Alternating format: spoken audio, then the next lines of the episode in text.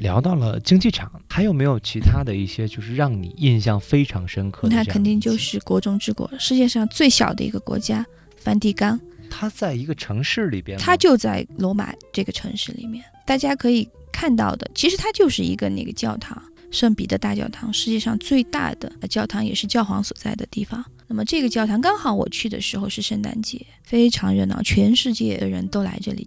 但是它管理的井井有条，我觉得不会给你觉得哎非常拥挤。你想看的地方一定能看到。嗯。嗯，你去过梵蒂冈，能不能介绍一下？就是这个国中之国哈，可以说是城中之国了。嗯，它到底有多大？嗯，如果是用地点来讲的话，三栋楼就是会展中心那三个馆。